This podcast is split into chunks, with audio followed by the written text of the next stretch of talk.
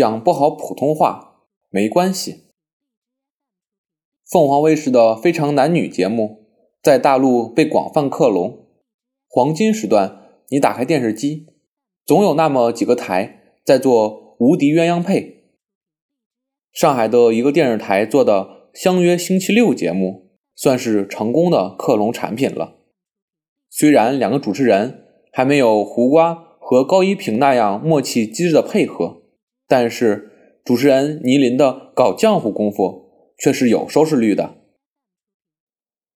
男男女女上台，各自有一番自我个性评估，包括爱好、缺点、优点什么的。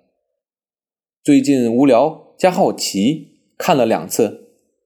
一个有意思的发现是，有好几位男宾谈到自己的个性缺点时说，普通话不好。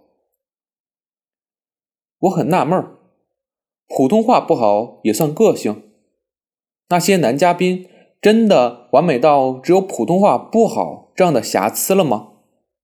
后来才发现，所谓的普通话不好，其实是缺点当优点在派用场，暗示的是我不是在大陆土生土长的，我是移民，在美国或香港受的教育，我的母语不是中文。上海毕竟是有殖民地历史的，对于西方，对于殖民地历史更深的香港等地是怀有暧昧情感的，所以香港人真的可以放心，你讲不好普通话没什么。如果上《相约星期六》这样的节目，你的广东口音绝对是得分的地方。所以不难理解，我们的主持人在学习港腔台调。上海普通话比京腔流行，叫了无数世纪的妈妈，现在也走音了。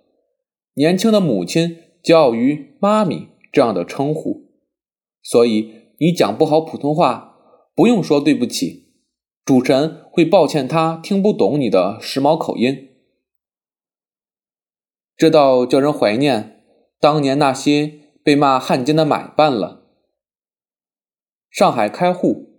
买办们操一口古怪的洋泾浜英语，当时的外国人为了要跟中国人做生意，只好跟中国的买办学上海话一样的洋泾浜英语。